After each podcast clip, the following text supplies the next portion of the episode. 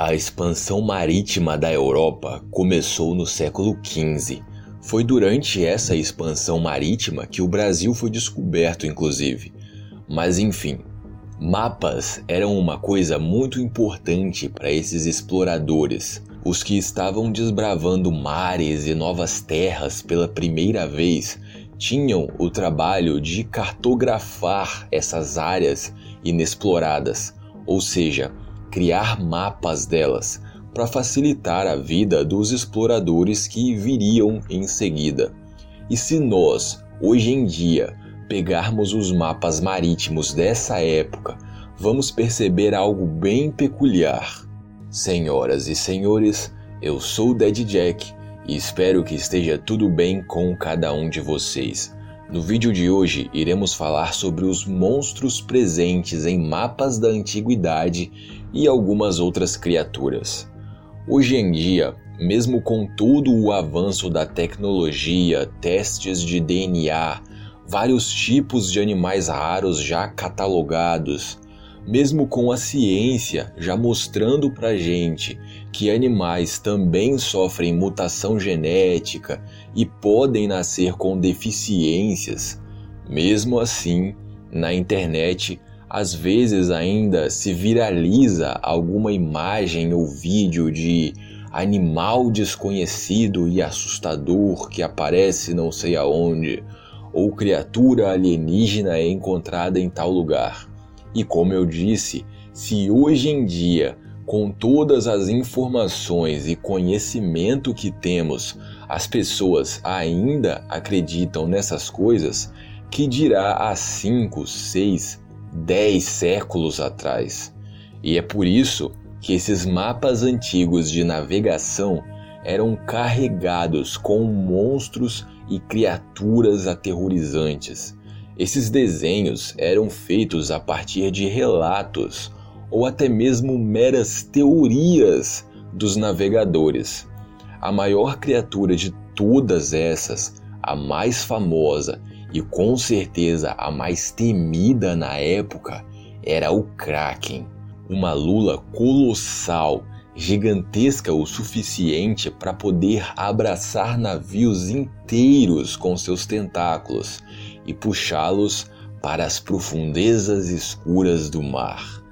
Óbvio que o Kraken não existe e com certeza esse mito surgiu a partir do avistamento de lulas gigantes, animal que já sabemos que existe hoje em dia.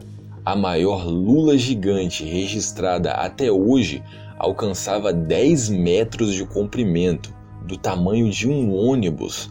Com certeza, um animal enorme e que sim pode assustar à primeira vista, mas está longe de conseguir afundar um navio. Outros animais que apareciam muito nesses mapas eram as baleias, mas não, não como as baleias que conhecemos hoje em dia. As baleias também eram retratadas e descritas com tamanhos gigantescos e faces monstruosas. Existia até mesmo uma velha lenda de uma tripulação que confundiu as costas de uma baleia com uma ilha. E ao desembarcarem do navio e acenderem uma fogueira nas costas da baleia, ela mergulhou, levando junto toda a tripulação. Óbvio que isso também é uma lenda, mas era uma história que circulava muito como verdadeira nesse período de expansão marítima da Europa e causava medo nos exploradores.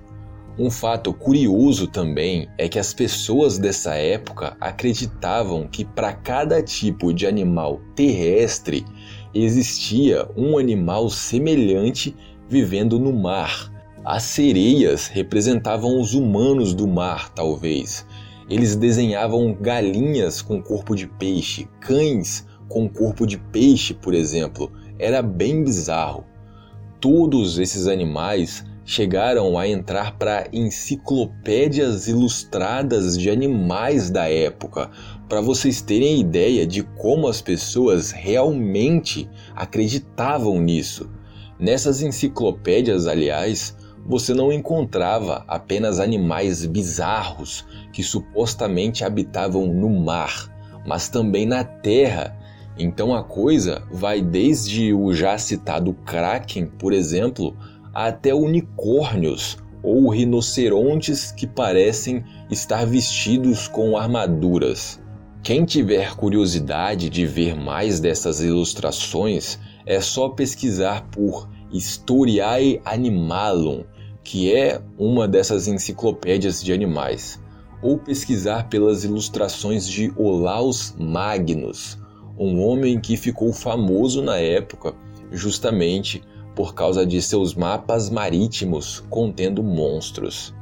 Enfim, estamos falando aqui de mapas e enciclopédias contendo criaturas monstruosas mas a boa da verdade é que esse tipo de crença é muito, muito mais antiga e existe desde antes da humanidade começar a registrar as coisas. Desde que o mundo é mundo e a humanidade surgiu, nós inventamos deuses, monstros, entidades e por aí vai. E tentamos provar a existência desses seres de alguma forma. Os gregos acreditavam em gigantes, titãs, e uma prova para eles de que essas criaturas existiam eram as ossadas enormes que encontravam. Hoje em dia, já sabemos que esses ossos, na verdade, se tratavam de ossos de mamutes e não de gigantes ou titãs. Na China imperial também se acreditava em dragões e os ossos desses dragões valiam verdadeiras fortunas. Mais uma vez, hoje em dia, já sabemos que esses objetos vendidos como ossos de dragão na época, na verdade, eram ossos de dinossauros. Enfim, é isso. A ciência felizmente avança. Por mais que seja legal todo esse misticismo e crenças envolvendo monstros e criaturas enormes, acredito que a verdade seja melhor, né? A partir do século XVII, quando a expansão marítima já tinha avançado bastante e navegar por todo o globo terrestre já não era mais tão desafiador assim, visto que muita coisa já tinha sido mapeada e etc., os mapas começaram a ser feitos de forma mais real, ou seja, os animais começaram a ser retratados como realmente são. É isso, galera. Muito obrigado pela sua visualização de verdade e espero que tenham gostado. Esse canal é mantido através de uma campanha no Apoia-se. Como eu sempre digo, com muito pouca coisa você pode ajudar muito o canal a se manter. Se você quiser dar uma olhada, o link vai estar aparecendo aí na tela final, na descrição e nos comentários. Muito obrigado mais uma vez e espero ver vocês aqui no próximo vídeo. Valeu, fui!